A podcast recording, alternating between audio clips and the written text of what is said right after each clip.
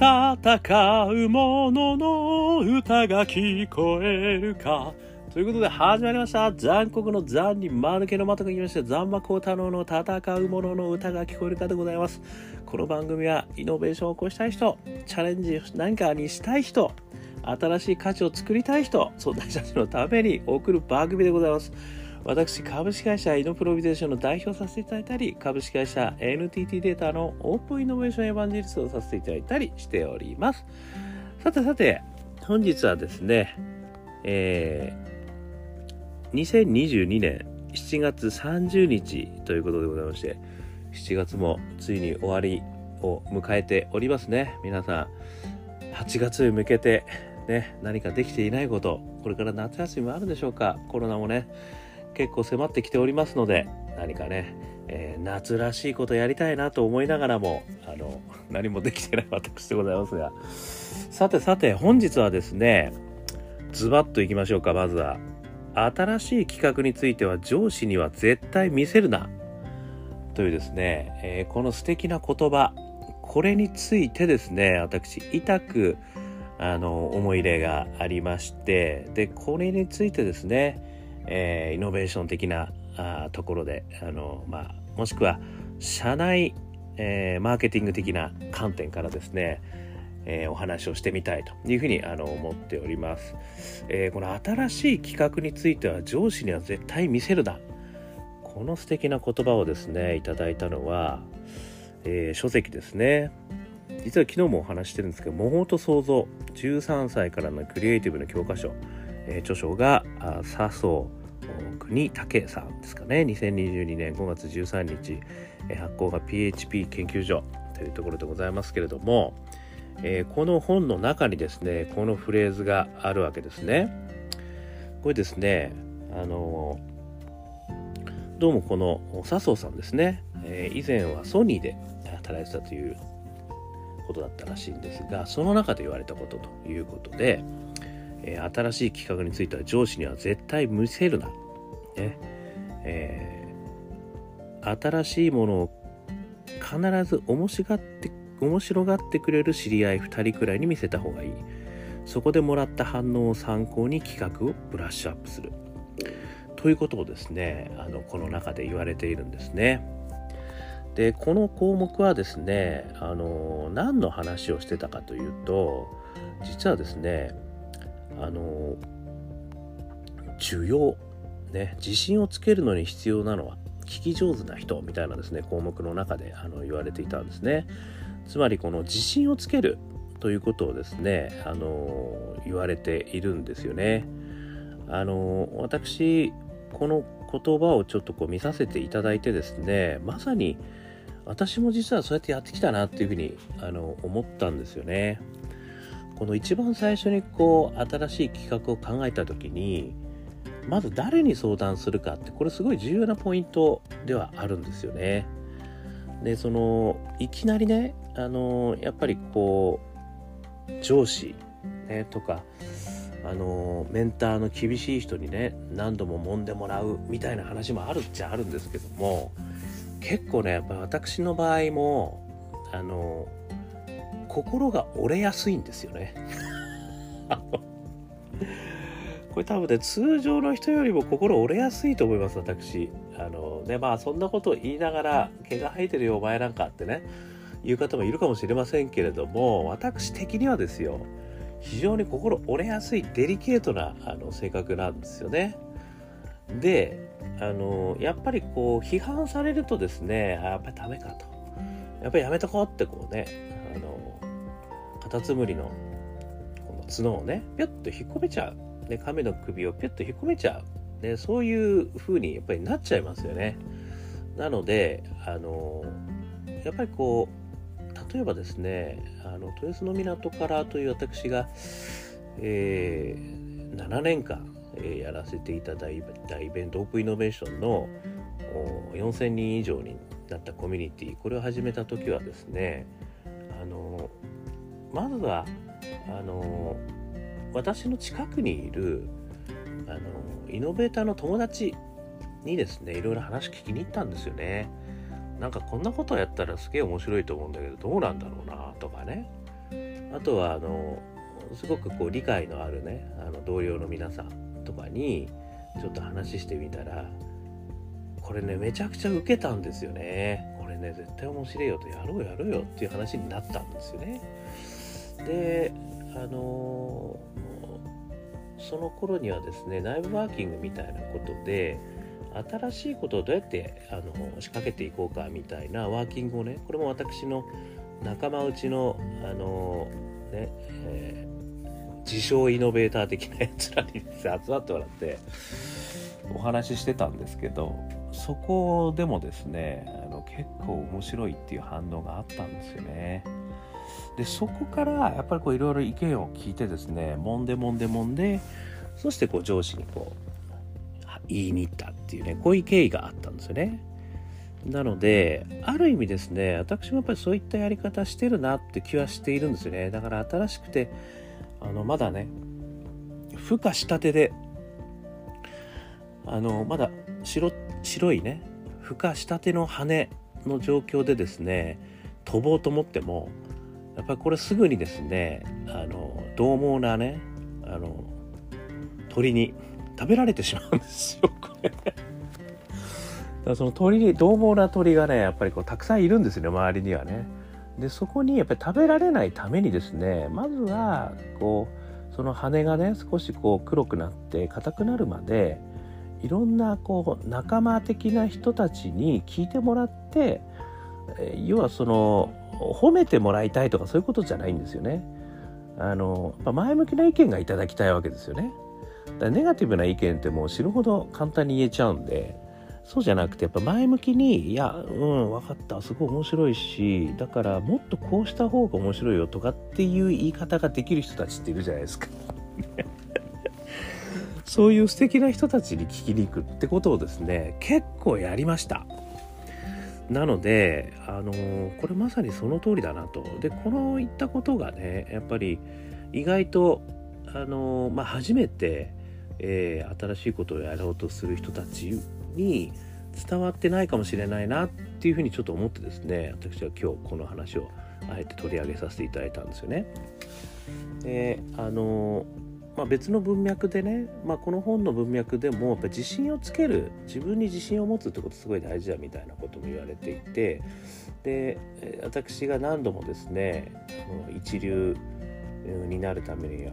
努力か才能か、ね、その時には3つの項目があるよと。で1つ目は最高の先生2つ目がコンフォートゾーンを抜け出すそして3つ目が自分に自信を持つっていうこの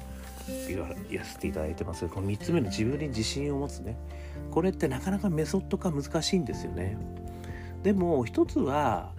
あの成功体験だと思うんですよね。だから面白いよって言われること。でまあこういった新しい案件こう考えた時にも仲間になってくれる人がいるわけですよね。あのいいよいいよ。ちょっと俺も一緒にそれだとやりたいなって言ってくれる人が出てくるぐらいあの賛同者がいるものだったらちょっと勇気持てるじゃないですか。でこれはまた別の文脈で私イノベーションをね起こすためにはパッション仲間大義っていう話をしてるんですけどやっぱりこう仲間がですね最初のパッションにこれに食らいついてくれる仲間がいるとですねこれ自分に自信が持てるんですよね。あ俺やっぱりちょっとこれ面白いこと言ってんのかもしれないみたいなね実際はどうか分かりませんけどねでもそうするとやっぱり自分に自信が持てるしさらにこうあのベンチャー企業の成功者が絶対に言う言葉諦めなかったからってね。この諦めないということを自分に自信が持てるというところからやっぱりこうやれるんだと思うんですよね。なのである意味ねこの、まあ、最初ね新しい企画をまあ、上司に見せない、上司じゃなくてもいいんですよ。あの要はこうある程度前向きなことを言ってくれる人に見せるっていうことが結構ねあのこれ大事な第一歩だなと思ったんですよね。でこれからですねさらに派生するとですねあの私それはですね実はあの何回かそういう案件であの温めてからですねいろんなその前向きな意見をいただいてから結構固まってきたなっていうところからさらにこう上司にねこれも自信を持って上司にこう「ああやっぱりちょっとこういうことやったらすげえいいと思うんですけどどうでしょう?」みたいなことをこうね自信をつけてから言ったことも何回もあるんですけどもそれでも跳ね返されるわけですよ。これこれもね予想通りなんですよね。やっぱりダメかと。ね、やっぱね、俺の仲間うちのね、これイノベーター連中はね、面白いって言うけど、やっぱりリスクテイカーなあの上司に言ってもダメだなってことはね、これまた結構あるわけですよ、これね。で、その時にどうするかっていうのはね、これここまたね、いろんなノウハウありますね。ここからはね。で、あの、私はですね、実は、あの、いろんなことやって突破したことあるんですけど、あの、一つね、強行突破したことあります。要はね、やっちゃう。ことですね。既成事実を作っちゃうってこともね、あの、やったことありますね。で、その時には、あの、上司からめちゃくちゃ怒られました。ね。そして、めちゃくちゃ喧嘩になりました。でもね、クビにはならなかったんですよ。やっぱりね、そんなことでクビにはならないですよね。あの、ある程度ね大きい企業であればクビにするのってすごく大変なんで。契約にはなりましたよ。契約にはなりましたけどでもねめちゃくちゃいい感じの成果出てきたんですよそこから。ね。そうなってくるとまたね調子変わってきますから。ね。で成果が出てきて口コミであの良くなってくるといつの間にかねあの上司がこれをねちょっと今度俺がプレゼンする中に入れさせてくれみたいなことになってでその時にその喧嘩のこととかね持ち出しちゃダメなんですよ。ありがとうございますと。ぜひぜひお願いいたしますと。何事もなかったかのように 差し上げる。ね。これも大事ですよね。で上司の成果にしていただいて気持ちよくそのプロジェクトが回るようになるみたいなね。こういう流れが作れることもあります。ねこれはねあのただ特にお勧めしてるわけではありません。私の場合たまたまうまくいったのかもしれません。ねなのであの強行突破っていうのも一つの方法としてはねありますよっていうねことはね あの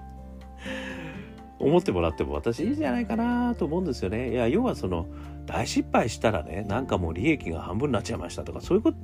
ことには絶対しないわけですよ。